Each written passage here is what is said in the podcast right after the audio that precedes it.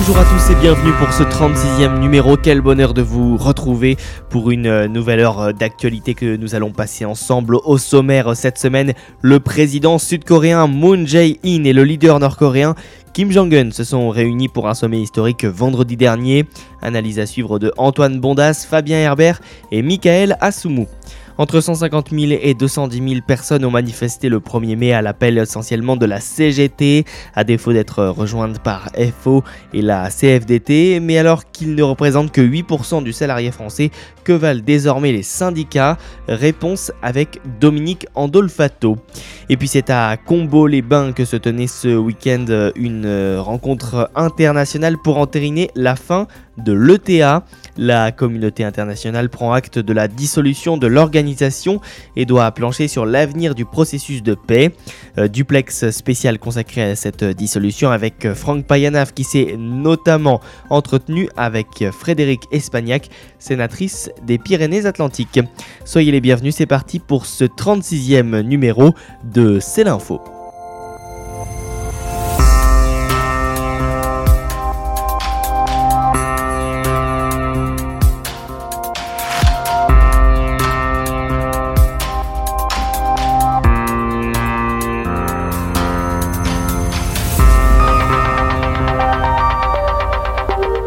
Premier dirigeant nord-coréen à fouler le sol sud-coréen depuis la guerre de 1950.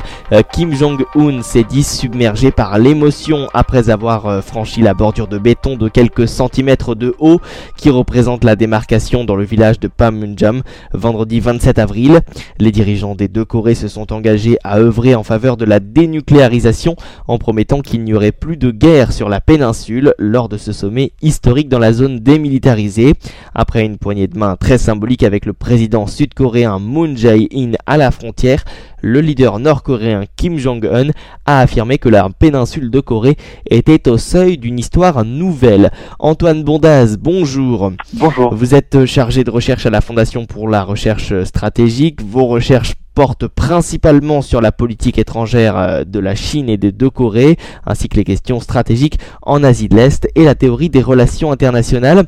Alors on va parler et on va analyser hein, cette rencontre très symbolique avec vous dans quelques instants, mais juste avant, nous sommes en duplex avec Fabien Herbert euh, de Séoul. Bonjour Fabien. Alors Fabien, euh, vous nous parlez donc avec 7 heures euh, de décalage horaire et pourriez-vous, puisque vous êtes en duplex de Séoul, nous rappeler les principaux événements depuis maintenant un an qui marquent eh bien l'histoire de la Corée du Nord et du Sud? Oui, bonjour Martin, je suis en effet à Séoul, dans le quartier de Gangnam, et c'est 7 heures de décalage horaire avec Paris. Comme vous l'avez effectivement introduit, tout a changé en un an ici, dans la péninsule de Corée, Rappelez-vous, au printemps 2017, la tension était à son maximum. Kim Jong-un multipliait les essais euh, de missiles dans la zone. Il avait même été jusqu'à menacer de bombarder l'île de Guam sous souveraineté américaine. De son côté, le président américain Donald Trump avait déployé le système antimissile THAD en Corée du Sud. Et vraiment, euh, la tension était à son, maximum, comme je le disais. Mais tout a changé, ou presque, depuis le 1er janvier 2018 et une allocution de Kim Jong-un à son peuple à la télévision où il euh, envisageait la participation d'une délégation nord-coréenne au JO d'hiver de Pyeongchang quelques mois plus tard. Le président sud-coréen Moon Jae-in a profité de l'occasion pour euh, inviter en effet euh, une délégation nord-coréenne lors de ces Jeux. Les JO ont donc été l'occasion d'un premier rapprochement entre les deux Corées et ce dernier fait en date, la fameuse rencontre entre Kim Jong-un et Moon Jae-in, où une déclaration conjointe a été signée à Panmunjom, une déclaration qui stipule que euh, les deux Corées, plus jamais, ne s'affronteront militairement. Merci à vous Fabien Herbert, donc en duplex de Séoul, 7 heures de décalage horaire depuis la Corée du Sud. Alors Antoine Bondaz, vous êtes euh, bien évidemment resté euh, en ligne avec nous, hein, chargé de recherche à la Fondation pour la recherche stratégique. Quelles raisons peuvent expliquer un revirement à 90 degrés de la Corée du Nord? Alors, premièrement, la Corée du Nord n'a à aucun moment annoncé qu'elle allait euh, dénucléariser. Elle n'a à aucun moment annoncé qu'elle allait abandonner, démanteler, détruire ses capacités nucléaires. Elle a rappelé euh, un objectif qui a été un objectif euh, qui engageait la Corée du Nord dès le début des années 90, dès 1992 et la déclaration conjointe avec la Corée du Sud qui vise la dénucléarisation de la péninsule coréenne. Mais pour revenir plutôt sur cette nouvelle séquence diplomatique de la Corée du Nord, on pourrait citer trois raisons euh, principales. La première, c'est euh, le côté sud-coréen, c'est la main tendue par Séoul depuis l'arrivée au pouvoir du président Moon Jae-in en mai 2017. Euh, la deuxième, c'est un changement de tactique, un changement de séquence diplomatique par la Corée du Nord à partir de fin 2017, afin et surtout après que la Corée du Nord ait annoncé qu'elle avait complété ses forces nucléaires nationales. Cela lui permet donc de facto euh, de geler sa campagne d'essai, en aucun cas de geler ses programmes, il faut bien faire la différence, et d'initier donc une nouvelle ouverture diplomatique, mais en rien quelque chose d'unique dans l'histoire de la diplomatie nord-coréenne, puisque régulièrement la Corée du Nord s'est lancée dans des offensives diplomatiques. Et puis le troisième point, c'est euh, la pression internationale à travers la stratégie euh, américaine, mais plus largement de la communauté internationale, qu'on appelle la stratégie de pression maximale, qui a également certainement euh, contribué à faire revenir Pyongyang à la table des négociations. Alors la fermeture de ce site n'est donc pas synonyme de renoncement à l'arme nucléaire. Pour autant, Pyongyang a-t-elle besoin de procéder à d'autres essais?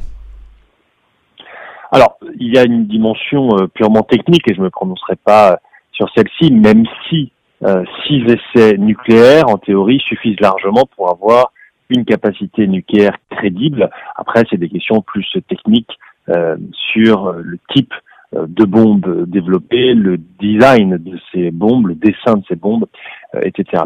Sur le plan politique, c'est ça qui est le plus important. Euh, Kim Jong-un aurait été à maximiser ses gains politiques. Il a accru sa légitimité grâce à la multiplication des essais nucléaires et balistiques. Et du moment où la Corée du Nord annonce qu'elle a complété ses forces nucléaires, que ce soit vrai ou non sur un plan euh, tactique, cela signifie que la Corée du Nord, sur le plan politique, encore une fois, n'a plus besoin de tester, puisque cela ne lui rapportera plus rien, si ce n'est euh, plus de sanctions, et si ce n'est une inadéquation entre le message véhiculé par la Corée du Nord et ses actions. L'opinion nord-coréen, l'opinion publique nord-coréen, a-t-il été mise au courant de ce qui s'est passé donc vendredi, ce sommet euh, intercoréen, Antoine Bondaz? Alors je pense qu'il est difficile de parler d'opinion publique euh, nord-coréen. Oui. Il n'y a aucun moyen, pour être très très honnête, de, de pouvoir l'évaluer. Ce qui est sûr, par contre, c'est que effectivement, la population nord-coréenne a été mise au courant, notamment dès le vendredi soir, mais surtout à partir de samedi, c'est-à-dire le lendemain, puisque la plupart des journaux nord-coréens, évidemment tous des journaux d'État, hein, notamment le, le Rodong Sinmun, qui est le grand journal nord-coréen, euh, ont euh, consacré plusieurs pages spéciales à ce sommet et à la couverture médiatique donc de ce sommet. Et, donc vendredi, hein, ce sommet intercoréen était très axé sur les symboles. Hein. Considérez-vous que cela est suffisant et peut-on envisager la, la ratification à terme d'un traité de paix entre les deux Corées? Alors, effectivement, le sommet de euh, Panmunjom, qui a eu lieu il y a quelques jours, a été placé sous le sceau de l'unité coréenne. Tout a été mis en avant pour rappeler l'unité du peuple coréen, que ce soit la garde royale de l'époque Choson, que ce soit euh, le poème derrière les dirigeants qui est le premier à avoir utilisé le Hangul, l'alphabet euh, coréen, euh, que ce soit le mont Kumgang qu'on affichait derrière les dirigeants.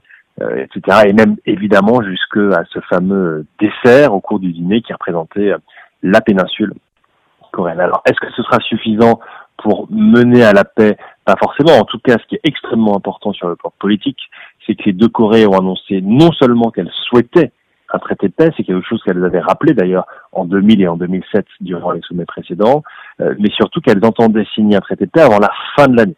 Et ça, c'est quelque chose qui était inattendu euh, et qui donc ouvre la porte à la signature d'un traité de paix ou en tout cas à la pacification des relations entre les deux Corées. Et on notera d'ailleurs que le président sud-coréen s'est engagé à visiter Pyongyang à l'automne de cette année. Euh, en tout cas, à la Maison Blanche, Washington prépare maintenant une autre rencontre entre le président américain et le dirigeant nord-coréen. Plusieurs pistes sont à l'étude concernant le lieu. Qu'attendez-vous de, cette rencontre entre Donald Trump d'un côté et Kim Jong-un, représentant de la Corée du Nord, de, de l'autre? Alors, ce qui sera très important, c'est que le sommet intercoréen portait avant tout, évidemment, sur des questions intercoréennes et donc notamment la pacification des relations, la reprise du dialogue, la reprise de la coopération, etc. Le sommet entre les États-Unis et la Corée du Nord portera principalement sur la question nucléaire. Et donc on a eu ce premier volet sur la question de la paix, le deuxième volet qui viendra sera sur la question nucléaire. Ce qu'on peut attendre de ce sommet, c'est évidemment un premier accord qui ne sera pas un accord définitif, mais en tout cas un accord initial, puisque des négociations se poursuivront très certainement dans les mois et les années qui suivront, euh, visant effectivement à la dénucléarisation complète, irréversible et vérifiable de euh, la Corée du Nord. C'est l'objectif affiché par la communauté internationale. Et donc, on attend des annonces supplémentaires de la Corée du Nord, pas seulement un gel des essais, plus généralement un gel des programmes nucléaires et balistiques. Et enfin, Antoine Bondaz, la Chine aurait-elle contraint Kim Jong-un à s'ouvrir afin de renforcer Donald Trump aux yeux du monde, sachant que Trump est souvent défini comme du pain béni pour la Chine? Alors, je pense qu'il ne faut pas surestimer l'influence chinoise sur la Corée du Nord. L'histoire même de la République populaire et démocratique de Corée, c'est l'histoire d'un régime politique qui a tout fait pour réduire l'influence de la Chine, tout fait pour mettre en avant son autonomie et euh, son indépendance. Alors évidemment, ce qui se passe en ce moment va dans l'intérêt de la Chine, que ce soit la stabilité retrouvée dans la péninsule, que ce soit une avancée, encore une fois extrêmement timide, mais en tout cas c'est la bonne direction euh, sur la question euh, nucléaire, la reprise du dialogue intercoréen, et puis cette reprise du dialogue entre les États-Unis et la Corée du Nord. C'est une bonne chose pour la Chine. Est-ce que c'est la Chine qui a poussé et forcé Kim Jong-un à le faire? Je ne le pense pas. Il faut quand même rappeler que pour le dirigeant nord-coréen, pouvoir rencontrer un dirigeant américain, c'était une volonté politique déjà à l'époque du grand-père de Kim Jong-un, puisque Kim Il-sung déjà, euh, l'objectif était dans les années 60-70 de pouvoir rencontrer un dirigeant américain pour en réalité se mettre au niveau des États-Unis et symboliquement être reconnu comme un égal, alors pas un égal sur le plan des capacités, mais en tout cas un égal sur le plan politique par les États-Unis. Ça, c'est une victoire évidente de Kim Jong-un et la Chine, même si elle a pu le pousser, n'est en tout cas pas la raison principale de cette, de cette rencontre. Merci beaucoup Antoine Bondas d'avoir répondu euh, aux questions de C'est l'info, chargé de recherche à la Fondation pour la recherche stratégique.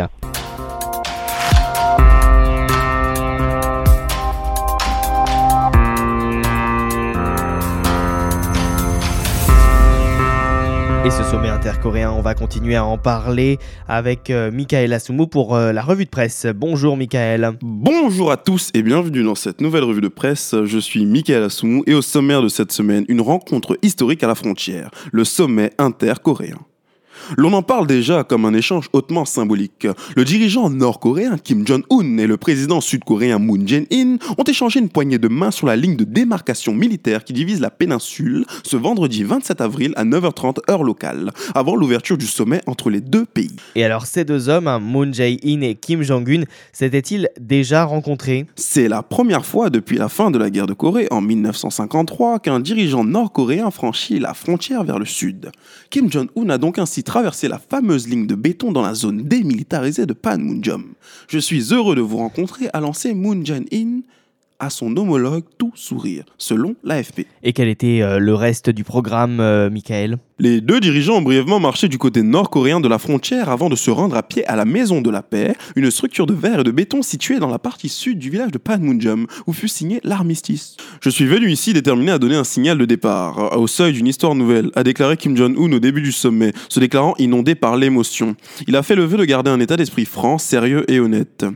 L'arsenal atomique nord-coréen figure en bonne place du menu, et Moon Jae-in a espéré conclure un accord audacieux afin d'offrir à l'ensemble du peuple coréen et aux gens qui veulent la paix un grand cadeau. Et un sommet avait déjà eu lieu entre les deux Corées, c'était il y a une euh, quinzaine d'années maintenant.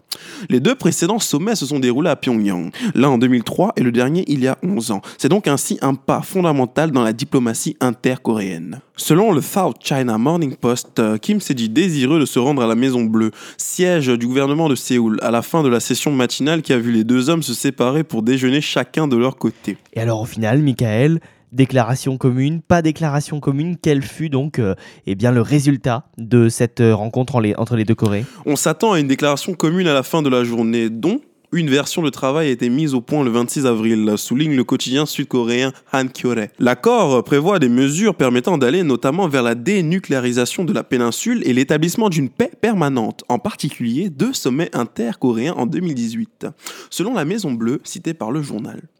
À l'approche du sommet, Pyongyang avait pris un certain nombre d'initiatives, constatait alors le quotidien japonais Nikkei Asian Review, promettant notamment de mettre fin aux essais nucléaires et aux tests de missiles, et aussi de mettre en place un téléphone rouge avec Séoul. Le régime avait par ailleurs signalé qu'il était prêt à accepter la présence de forces américaines sur la péninsule coréenne et à signer un pacte de non-agression. Lors du sommet historique entre les deux Corées, Kim Jong-un a fait un premier pas vers la dénucléarisation. Le leader nord-coréen a annoncé la fermeture d'un centre d'essai nucléaire courant mai.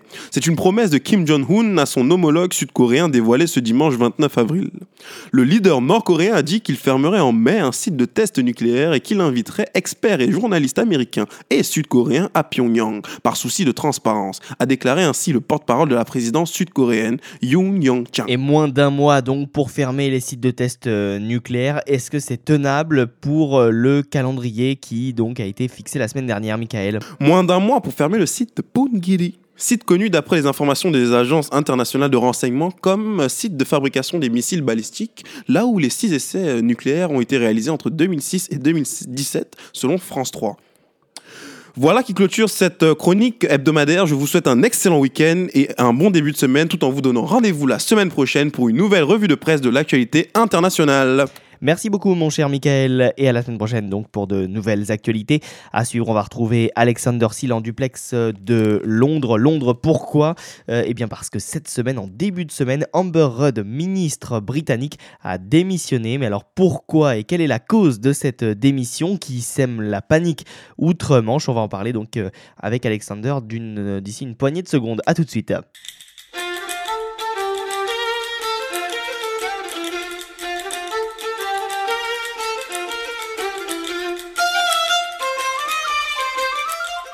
Ici Londres. Ici Londres avec Alexander Seal. Bonjour Alexander. Bonjour Martin. Euh, vous nous parlez cette semaine de la démission de Amber Rudd, la ministre de l'Intérieur. En tout cas, cette démission sonne comme un coup dur pour Theresa May, la première ministre britannique. Dure semaine pour la première ministre britannique Theresa May. Dimanche, Downing Street a annoncé que Amber Rudd, l'ancienne ministre de l'Intérieur, a démissionné en raison du scandale sur la génération Windrush, provoqué par le traitement accordé aux immigrés originaires des Caraïbes qui sont venus en Angleterre entre 1948 et 1971 pour répondre à un manque de main-d'œuvre après la Seconde Guerre mondiale. Cela a suscité un vague de colère ces derniers jours. Le Home Office a perdu les traces des papiers des personnes de la génération Windrush. Des citoyens qui étaient au Royaume-Uni pendant une cinquantaine d'années se sont retrouvés traités comme des immigrés illégaux et risquaient d'être expulsés du jour au lendemain. Certains ont perdu leur job. Un homme qui avait un cancer était refusé des soins de la NHS. L'ancien ministre des communautés, Sajid Javid, a donc été nommé ministre de l'Intérieur en remplacement d'Amber Rudd. Cet ancien banquier et fils d'un chauffeur de bus pakistanais est le premier membre d'une minorité ethnique à avoir un poste régalien.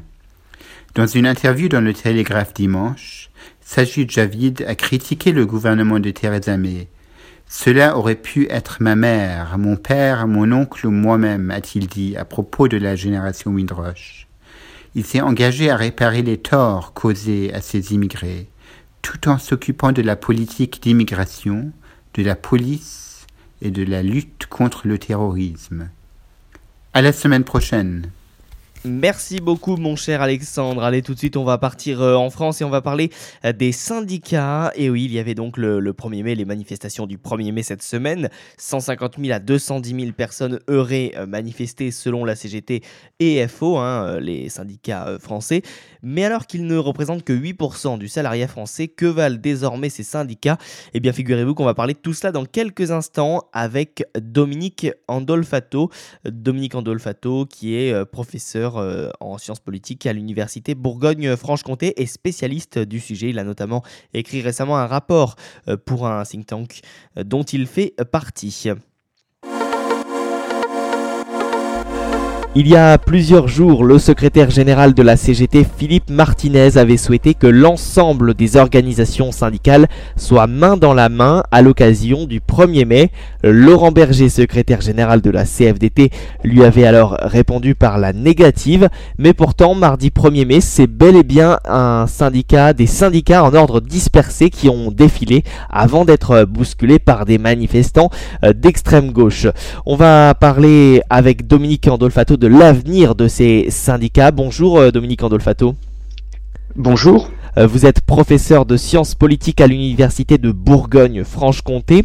Alors avec autant de, manifestations hein, depuis un mois et demi, deux mois, que ce soit chez Air France, à la SNCF, les facs, les hôpitaux, euh, comment se fait-il que ces organisations soient dans la désunion syndicale?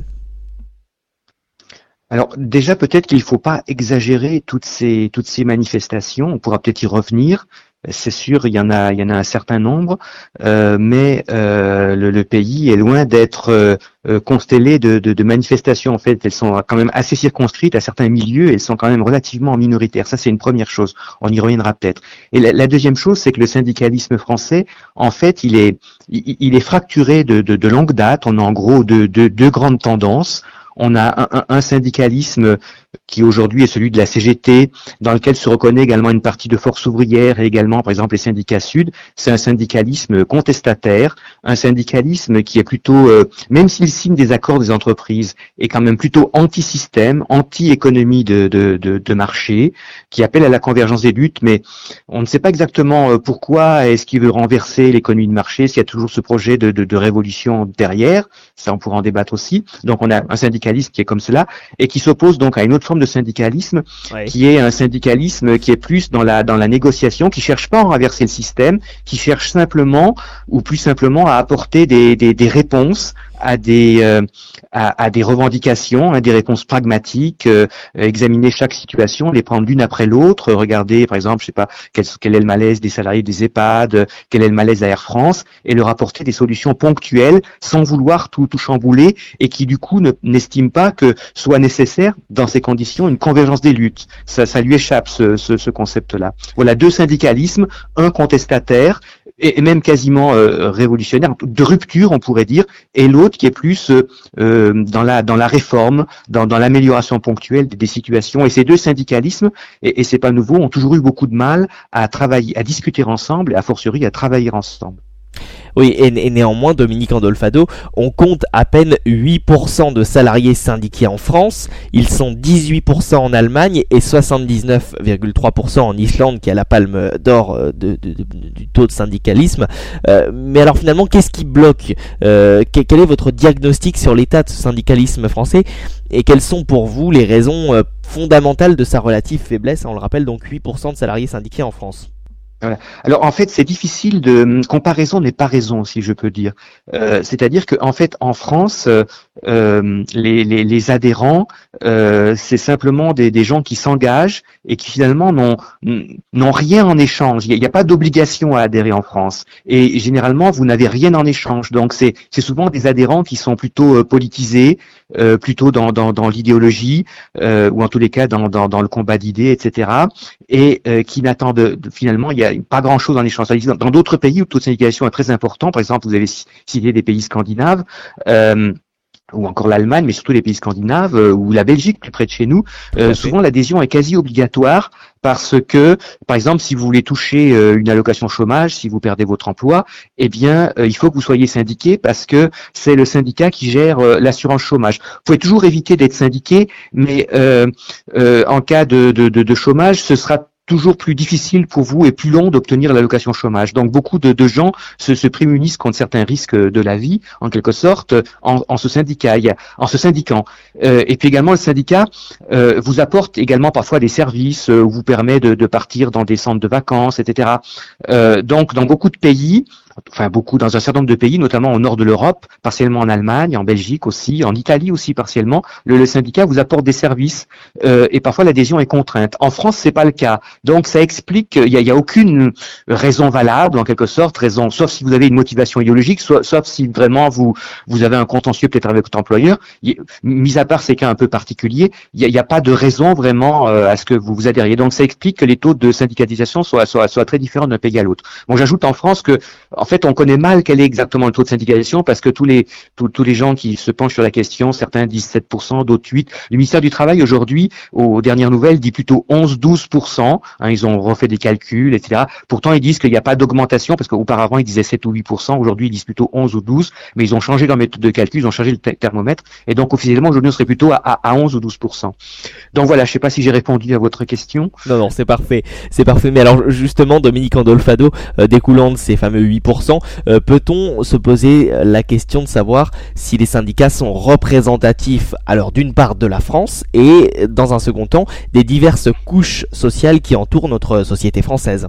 Alors, bon, représentatif. Euh, alors comme vous l'avez dit, donc taux de syndication qui est autour de, de 10%, donc il n'y a qu'une minorité de, salariés qui adhèrent à un syndicat. Donc on peut considérer que c'est c'est pas beaucoup, donc on pourrait considérer que finalement ils sont pas très représentatifs puisqu'il y a qu'un un salarié sur dix en gros euh, qui adhère à un syndicat et même quand on si on se centre uniquement par exemple chez les salariés privés, il y en a même en gros que que 5% voire un petit peu moins donc 1 sur 20. Donc euh, à travers le taux de syndicalisation, effectivement, on peut dire que les syndicats français finalement sont sont pas très représentatifs. Maintenant, il y a un autre indicateur pour mesurer la syndicat, pour mesurer en quelque sorte la représentativité du syndicat, c'est ce qu'on appelle justement la représentativité syndicale. C'est le du travail a, a, codifié tout cela assez assez précisément. Et aujourd'hui, cette représentativité, elle se mesure au, à travers ce qu'on appelle les élections professionnelles, ces élections qui, qui désignent dans les entreprises ou dans la fonction publique un certain nombre d'institutions représentatives du personnel, comme par exemple le comité d'entreprise, délégué du personnel, etc. Euh, et à ces élections, euh, les euh, salariés français, les candidatures sont principalement syndicales à ces élections, presque exclusivement syndicales, et les salariés français participent quand même on peut pas dire, j'allais dire massivement, le terme était un petit peu trop fort, mais il y a pratiquement 60% des, salariés qui participent euh, à ces élections lorsqu'elles ont lieu dans l'entreprise. Donc, euh, on peut considérer que 60%, bon, c'est quand même déjà plus que 10% le taux de syndicalisation, donc c'est quand même pas mal, c'est un peu plus d'un salarié sur deux. Donc, euh, sous, cet aspect-là, on peut considérer que les syndicats français sont représentatifs, même si on peut quand même regretter qu'environ 40%, voire parfois certaines entreprises un petit peu plus, s'abstiennent. donc, on va dire le est à moitié plein, il est à moitié vide, bon, on pourrait en discuter éternellement. Donc, ils sont quand même plutôt plutôt représentatif, on va dire. Oui, et, quand vous voyez justement ces fameuses manifestations des cheminots à la SNCF qui bloquent, qui paralysent complètement euh, la, la, boîte, hein, ou, encore euh, chez Air France, où, euh, où eh bien, les pilotes demandent des augmentations de salaire, est-ce que vous vous dites que un dialogue social, comme il en existe dans des tas d'autres pays européens, donc voisins, un dialogue social est-il viable en France? Alors, en France, en fait, euh, viable, je ne sais pas, mais en France, en fait, on ne sait pas vraiment euh, dialoguer. Euh, les syndicats français, euh, pour, pour la grande majorité, en tous les cas, principalement les syndicats contestataires, ne, ne savent pas dialoguer. Dès qu'il y a un problème, c'est avant tout, le, en quelque sorte, l'appel à la grève. On, on, ne sait pas, en fait, en France, régler les problèmes si je peux dire, à froid. Euh, il faut avant tout, dès qu'il y a un problème, dès qu'il y a une difficulté, dès qu'il y a une réforme quelque part, dans, dans beaucoup d'entreprises où les syndicats restent assez bien implantés, plutôt des, des entreprises qu'on pourrait appeler semi-publiques, type SNCF, type Air France, comme, comme vous l'avez évoqué, ou sans doute également Orange, enfin des, des, des, des, entreprises qui étaient autrefois nationalisées, les syndicats restent assez bien implantés, et, et, et, et dès lors que euh, quiconque veut changer quelque chose au statut des entreprises ou les faire évoluer, euh, la, la, la riposte des syndicats, c'est euh, une grève plus, plus, plus ou moins longue. Euh, euh, et éventuellement, on va dialoguer euh, dans un deuxième temps. Donc, on commence toujours par une grève. Donc, c'est un peu la, grève est un peu inscrite dans les, les, les gènes de, de, de, certains syndicats. On ne sait pas, on ne sait pas négocier. C'est alors que dans d'autres pays, effectivement, euh, euh, il n'est pas possible de, de, déclencher comme ça des, des, des, grèves brutalement. Il y a toujours une obligation. Par exemple, en Allemagne, une grève, vous ne pourrez la déclarer d'une part que si vous consultez les, les, salariés. Donc, il faudra faire un, un, référendum auprès des salariés, une consultation électorale, euh, même si parfois il y a des exceptions. Hein. C'est pas toujours la règle, mais la règle, c'est de consulter les salariés. Et, et d'autre part, cette règle, cette grève ne sera ne sera légale que si euh, la négociation ou le dialogue ont, ont, ont, ont échoué. Et la grève ne sera légale par-dessus sur le marché que sur les points sur lesquels le dialogue a, a, a échoué. En, en France, c'est pas du tout le cas. Euh, je sais pas, c'est peut-être un héritage de, de, de, de, la Révolution ou de, de, de, de rapports politiques qui euh, sont les, les, Français sont plutôt des, je sais pas comment dire, des, des citoyens qui euh, sont un peu chauds, etc. Et ouais. donc euh, on, euh, on, commence par euh, euh, du conflit et on voit comment ça évolue et ensuite éventuellement on, on, on passe à la table des négociations. Ouais, on ne sait pas faire autrement. Bon, ce, bon ce, cela dit, quand même, dans beaucoup d'entreprises du privé, euh, ça ne se passe pas comme ça. On négocie, on discute, euh, et les grèves, quand même, euh, le niveau de conflictualité sociale en France n'a jamais, en tous les cas, dans le secteur privé. Une fois qu'on a retiré euh, les entreprises comme la SNCF ou comme Air France ou les entreprises un peu du même type, le, le niveau de grève est quand même très très faible en, en France. Oui, parce que finalement, euh, il ne faut pas oublier que cela fait maintenant deux ans que le premier syndicat national est la CFDT et non plus la CGT, la CFDT qui se veut un, un syndicalisme de transformation sociale et euh, un syndicalisme plus progressif. Voilà. Donc depuis, euh, voilà, depuis euh, de, depuis quelques années maintenant. En fait, ça a été révélé l'année passée lorsqu'on a fait, euh, euh, on agrège tous les résultats des élections qui adviennent dans les entreprises. J'y faisais allusion tout à l'heure. Hein, je vous disais qu'on peut mesurer la représentativité du syndicat. Euh, bon, il y a le taux de syndicalisation, mais il y a aussi des élections qui adviennent dans les entreprises, qu'on appelle les élections professionnelles. Et donc, euh, le ministère du Travail, tous les quatre ans, agrège les résultats de, toutes les, élections euh, dans les entreprises et, procède finalement à une espèce de, classement euh, des syndicats. Et c'est vrai que le, le, dernier classement qui a été publié en 2017, l'année passée, euh, et sur la base des résultats qui sont intervenus depuis 2013, de 2013 à 2016, euh, pendant quatre ans, eh bien c'est vrai que pour la première fois, c'était historique, euh, ça a peut-être un petit peu échappé à beaucoup. Euh, c'est donc la CFDT qui maintenant est le premier syndicat français, euh, et donc c'est vrai que c'est un syndicat, alors qui a eu son heure de, de radicalité dans les années 60-70, mais qui depuis les années 80-90, c'est un syndicat qui met plutôt en avant la, la négociation, le, le dialogue social, euh, et qui cherchent en général à éviter euh, de, de, de, recourir à des grèves. Euh, bon, c'est pas systématique parce que par exemple, ils sont quand même dans le conflit des cheminots. La, la, la CFDT appelle aussi à la grève chez, chez les cheminots, mais globalement, notamment dans le privé, donc elle est plutôt euh, euh, dans c'est plutôt un syndicaliste de, de négociation, de, de, réforme, et donc c'est donc depuis euh, depuis l'année passée et en fait depuis 2013, puisqu'on a compilé les résultats depuis 2013, c'est le, le, premier syndicat français. Bon, la CGT est, est deuxième quand même, à quelques points derrière. Euh, mais c'est donc effectivement plutôt un. Donc, est-ce que ça faudra voir comment les choses vont évoluer par la suite Est-ce que cette euh, cette évolution va va se va, va se poursuivre Et est-ce que ça voudrait dire qu'à terme la France va se convertir à un climat social peut-être plus plus plus plus apaisé euh, euh, euh Bon, ça seul l'avenir le, dira. Mais en fait, il semble plutôt qu'on qu s'oriente dans cette dans cette voie-là. Euh, c'est d'ailleurs pourquoi je disais tout à l'heure au début de notre entretien qu'il ne faut pas non plus exagérer toutes ces manifestations, toutes ces grèves, parce qu'en fait elles sont quand même très ciblées, elles concernent quelques secteurs euh, particuliers, euh, quelques, quelques universités, euh, les cheminots, euh, Air France, euh, quelques euh, secteurs de la fonction publique, mais euh, globalement, l'essentiel du, du, du, salariat n'est pas concerné par ces grèves. Et, et, j'ajouterais même, il y a des enquêtes d'opinion qui nous montrent que l'essentiel du salariat est même plutôt hostile à ces, à ces conflits, qu'ils ont du mal d'ailleurs à saisir. Merci beaucoup Dominique Andolfato d'avoir répondu euh, à nos questions. Et si vous voulez justement en savoir plus, euh, je vous invite à lire euh, eh bien justement le, le, le, rapport que vous avez rédigé pour le think tank dont vous faites partie, un fonds d'Apple, Fondation pour l'innovation politique, publié le 13 avril dernier sur justement le poids réel des, des syndicats. Et à l'intérieur de ce rapport vous analysez notamment la participation électorale lors donc pour les, pour les salariés lors d'élections professionnels euh, des, des, syndiqués, des syndicats. Merci beaucoup Dominique Andolfato, je rappelle que vous êtes également professeur de sciences politiques à l'université de Bourgogne-Franche-Comté. Merci.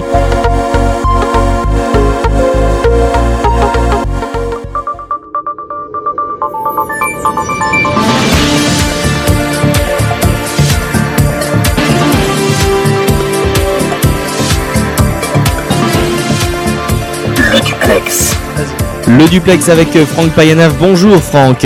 Bonjour Martin, bonjour à tous. Euh, quel plaisir de vous retrouver. Vous êtes euh, en duplex de Cambo-les-Bains où se tenait ce vendredi 4 mai une rencontre internationale pour entériner la fin de l'ETA, une organisation réputée et surtout qui euh, eh bien, euh, pose beaucoup de controverses. Oui, effectivement. Et en plus, on a eu un coup d'accélérateur ces dernières euh, semaines sur euh, la fin de l'ETA. Euh, déjà, il y a un petit peu moins de 15 jours, la presse avait été convoquée pour une conférence de presse. On ne savait pas trop ce que c'était, mais en tout cas, on savait juste que c'était des associations qui, sont, qui travaillent avec ETA euh, pour justement résoudre ce conflit au Pays Basque. C'est là qu'on a appris qu'il y aurait une réunion internationale de travail qui s'est tenue, vous le disiez, ce vendredi à Cambo-les-Bains. Et puis surtout, ça faisait plusieurs semaines déjà qu'on savait que ETA allait annoncer sa dissolution. On ne savait pas quand précisément, on savait que c'était au mois de mai. Ensuite, on a su que c'était début mai. Ensuite, le premier week-end du mois de mai. Et puis, on a appris mercredi dans un premier communiqué de presse que euh, ETA avait démantelé toutes ces structures. Et ensuite, ce jeudi, qu'on a, euh, qu'on a appris tout simplement la dissolution définitive. J'aimerais quand même vous citer euh, les termes du euh, euh, communiqué de, de jeudi. L'ETA a totalement démantelé l'ensemble de ces structures. L'ETA déclare mettre fin à toute activité politique. Un communiqué important mais avec un message clé à l'intérieur avant une journée historique, donc celle de euh, vendredi. C'est Kofi Annan qui euh, l'a dit à travers un, message, lui, qui, avait suivi euh, la, première, la première réunion internationale qui s'était tenue en 2011. Cette fois-ci, c'était à Saint-Sébastien, cette fois-ci donc du côté espagnol. Mais en tout cas, c'était un pas supplémentaire vers la paix au Pays Basque. Du côté espagnol, on est un petit peu plus mitigé concernant le dossier, notamment Mariano Rajoy, qui était assez euh, virulent. C'était euh, jeudi midi. Quoi qu'elle fasse, l'ETA ne trouvera aucune faille et pas d'impunité pour ses crimes. Nous ne lui devons rien. On verra, bien sûr, comment tout cela va évoluer maintenant que l'ETA s'est excusé également auprès euh, des euh, victimes euh, qui n'étaient pas visées euh, par le dossier euh, basque. Oui, alors en tout cas, l'ETA, hein, plus connu euh, sous son acronyme Pays Basque et Liberté, est donc une organisation armée basque indépendantiste euh, d'inspiration marxiste qui est active euh, depuis 1959, depuis le 31 juillet 1959. Et oui, depuis 1959, beaucoup de choses, 829 victimes dans des attentats. Il, y a, il, avait, il y avait, maintenant on peut le dire au passé, 150 membres. Euh, Aujourd'hui en liberté, ils sont 350 en prison, en Espagne mais également en France, répartis un petit peu partout sur le territoire. Et justement, c'est un des dossiers clés de la réconciliation, c'est le rapprochement des prisonniers basques ici, que ce soit sur Bayonne mais également sur Pau sur Mont-de-Marsan, euh, pour euh, être plus proche des familles, parce que certaines familles doivent faire jusqu'à 800 km pour voir les membres de, la de leur famille qui sont emprisonnés, pour revenir au processus de paix. Une première trêve avait eu lieu, euh, c'était en 2006, ça n'avait duré que quelques mois, et la deuxième trêve, cette fois-ci, ça sera la bonne, c'était en 2011, et euh, donc c'était le moment clé, euh, car à partir de là, tout allait dans le positif du côté de ETA. En 2017, il y a un an quasiment, c'était au mois d'avril, ETA avait donné, avait, pardon, s'était complètement désarmé et avait remis la liste de ses caches d'armes aux autorités euh, françaises à l'occasion de festivités sur la paix au Pays Basque qui avait eu lieu à ce moment-là à Bayonne. Et donc aujourd'hui, vous le disiez, euh, cette journée euh, du mois de mai qui restera marquée historiquement comme l'officialisation définitive de la dissolution de TEA.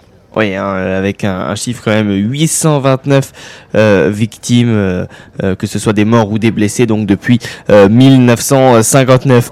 Euh, Franck, cette euh, dissolution, euh, donc après, euh, eh bien euh, l'an dernier, le désarmement, est-ce que cette dissolution a été précipitée?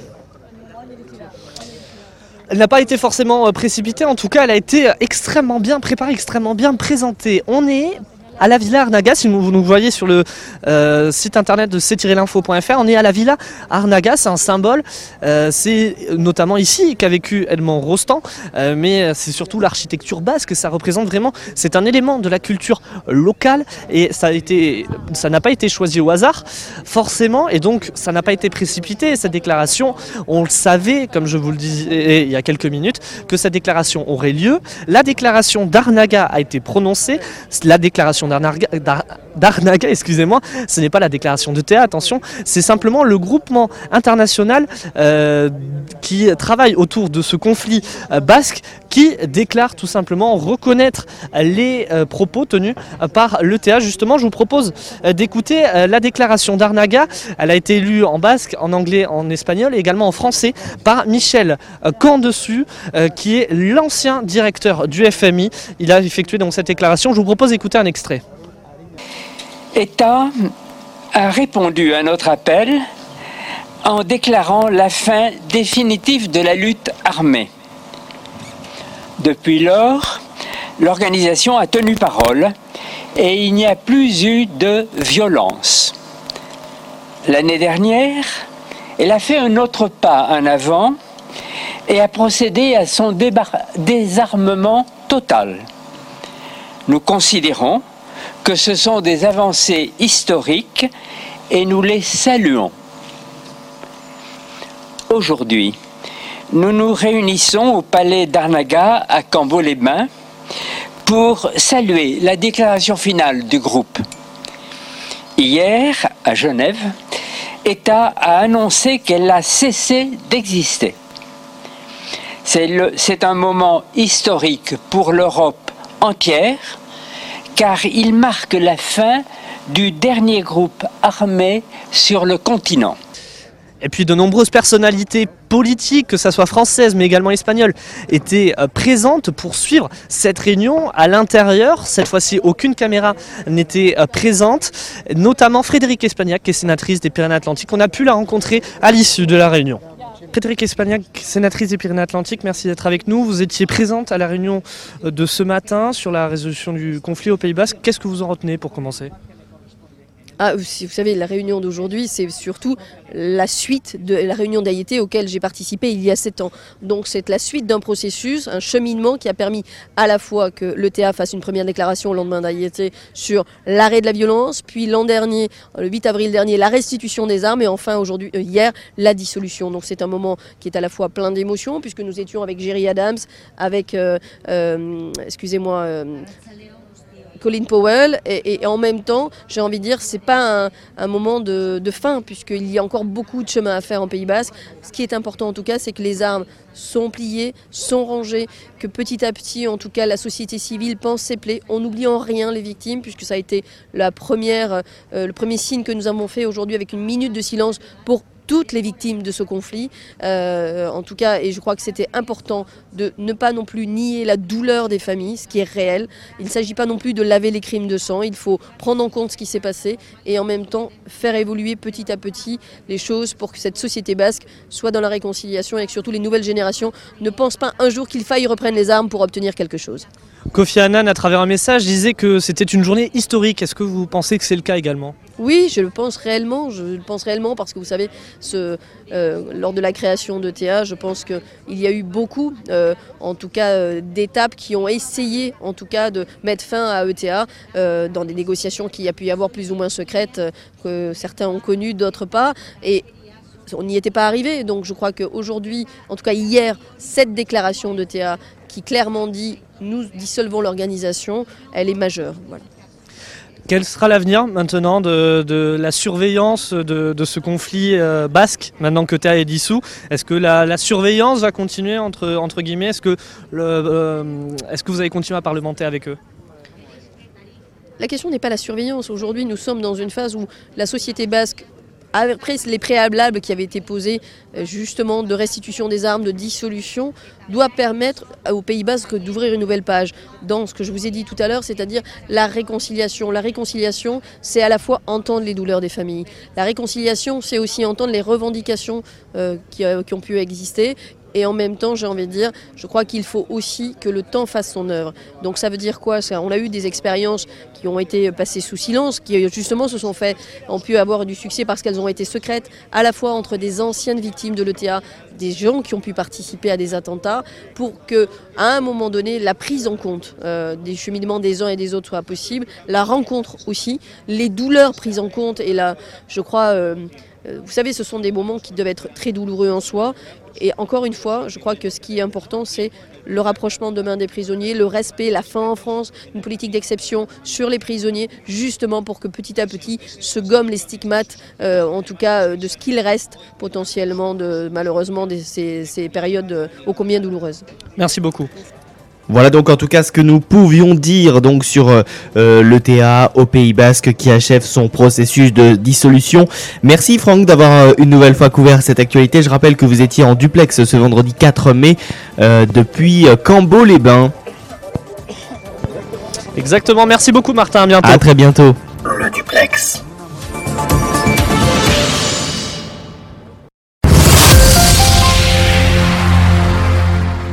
Controverse.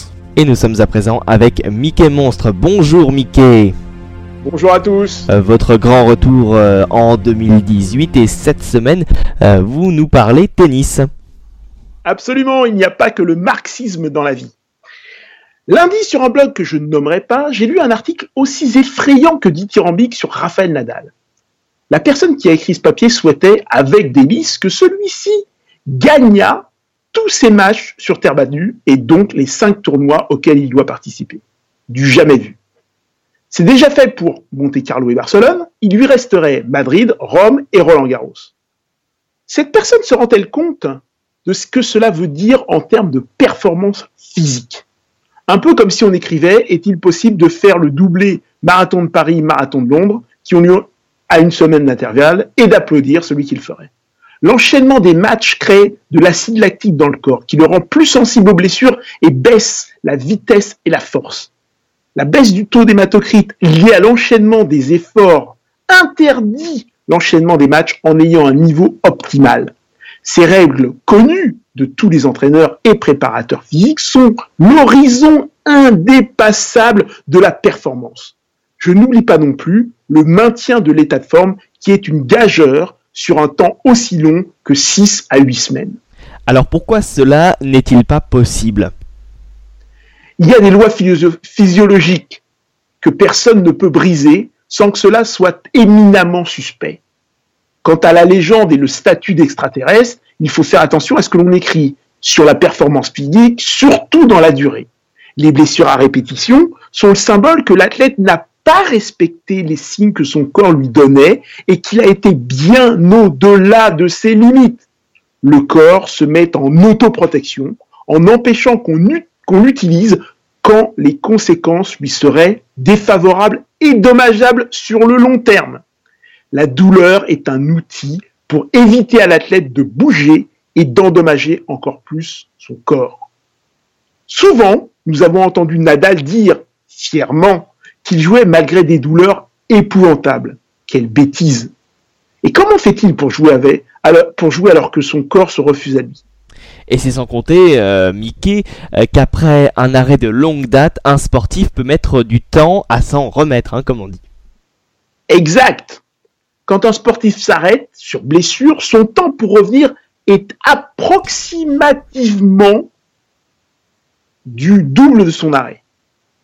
Regardez les difficultés d'un Kokinakis, Del Potro, Nishikori, Vavrinka et d'autres. Parfois, le sportif ne rejoue jamais à son niveau.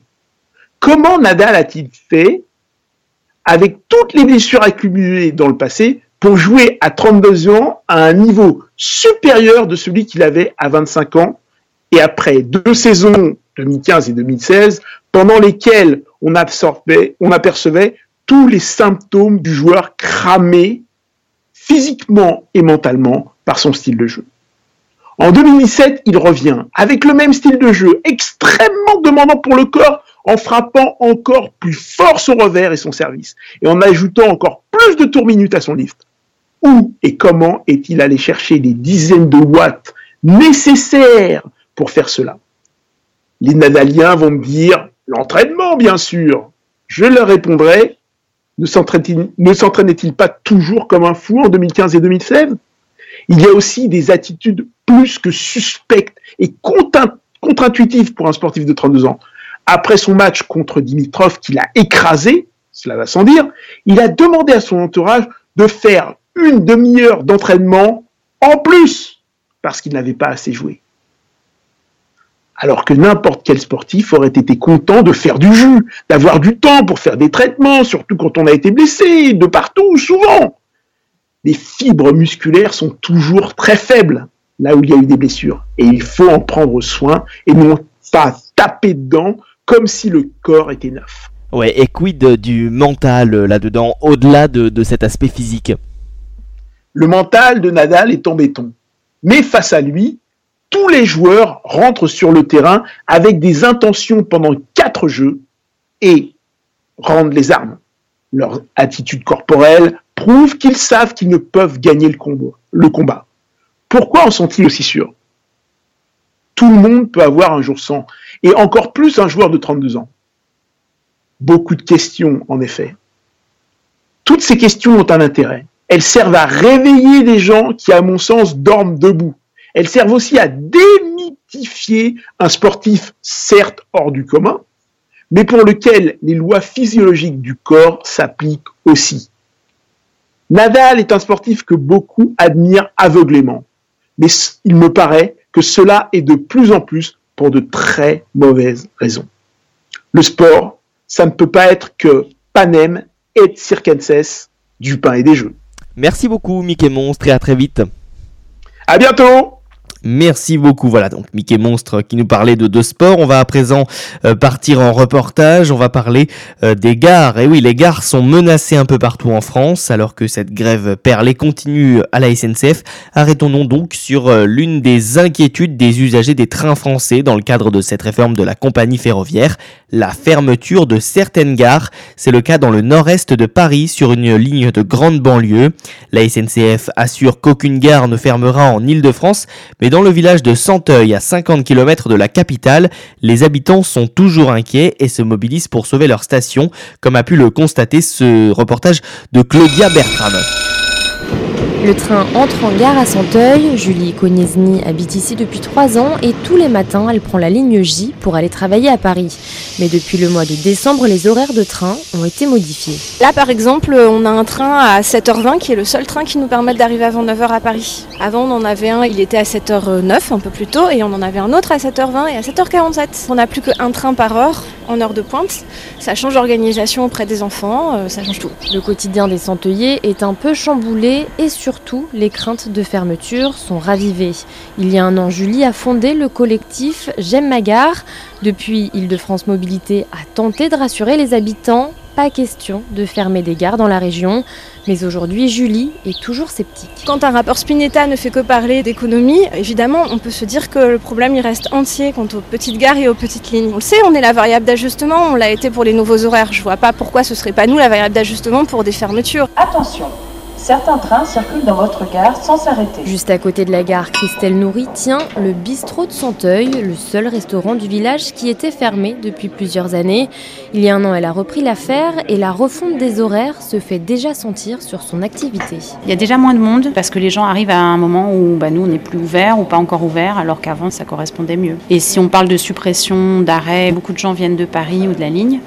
Donc c'est déjà une clientèle dont on devra se priver. Sur une petite affaire comme la nôtre qui a du mal à se lancer parce que c'est tout jeune et que c'est rural, c'est pas négligeable du tout. Et avec les grèves de la SNCF annoncées jusqu'en juin, la situation est d'autant plus compliquée à Santeuil. Nicole Mabat est l'une des responsables de l'association Voix et Voix en Vexin qui s'investit aussi pour sauver les gares menacées. Les gens ayant changé leurs habitudes et à cause des suppressions de trains et à cause des grèves, eh bien ils ne reprennent pas le train. Et donc à partir du moment où il y aura moins de voyageurs, conclusion de la SNCF, la gare ne sert pas à grand-chose. Antoine Savigna est député de la première circonscription du Val d'Oise. Il semble avoir entendu les craintes des habitants. Il faut rester vigilant, c'est sûr, c'est évident. Les gares sont un enjeu majeur pour euh, la vitalité et les besoins euh, des zones rurales. Mais restons optimistes, pour l'instant elles sont là et elles n'ont pas disparu. Elles n'ont pas disparu et le début des travaux de renouvellement de la voie et du ballast rassure un peu les habitants, mais ils préviennent, ils resteront vigilants. Allez, tout autre chose à présent, alors que les Français déclarent en ce moment leurs impôts, la lutte contre la fraude fiscale est une priorité du gouvernement. Un projet de loi est actuellement à l'examen car cela représente un manque à gagner important pour les finances publiques.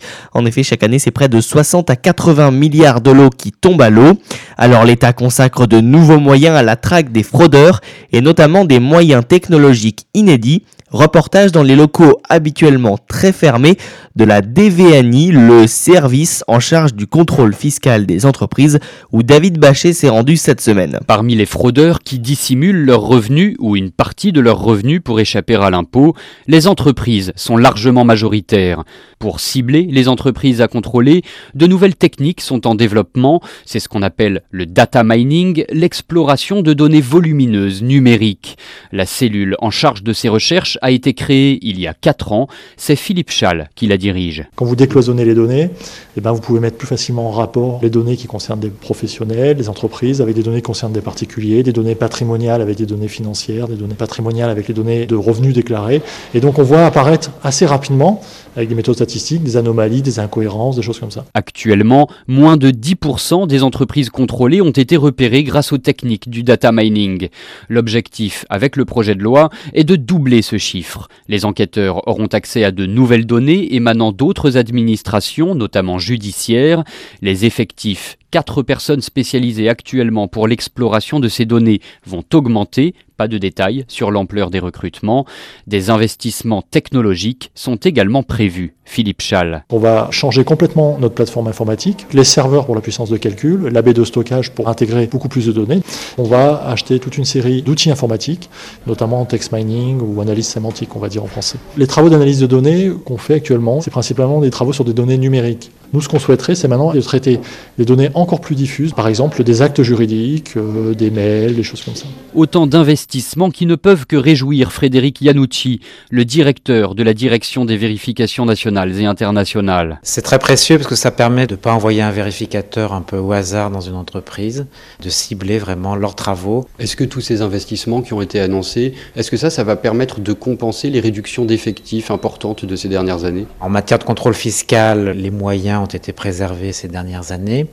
Tout responsable de structure rêve d'avoir plus de moyens. Donc je ne vais pas vous dire que si on me proposait plus de moyens humains, je ne serais pas content. Dans certains domaines, vous aurez beau avoir dix fois plus de personnel. Si vous n'avez pas la bonne information, vous ne faites pas le bon redressement fiscal. Selon l'association ATTAC, les services de contrôle de la Direction générale des finances publiques ont subi la suppression de 3100 emplois depuis 2010, soit près d'un quart des effectifs. Allez, et puis enfin on termine par un reportage en Hongrie. En Hongrie, plus que entre 400 000 et 600 000 Hongrois, selon les estimations, vivent à l'étranger. Parmi eux, beaucoup de jeunes partis faire leurs études sous d'autres cieux et qui ne reviendront pas au pays, en cause le désir d'autres horizons d'abord, mais surtout le climat étouffant du pays. C'est euh, ce qu'a constaté Anissa El Jabri. Je rappelle que ce reportage est euh, réalisé en partenariat avec la rédaction de Radio France Internationale. Sac à dos sur les genoux, joue encore rouge d'avoir couru. Elle est en retard pour ce rendez-vous dans un café du centre de Budapest.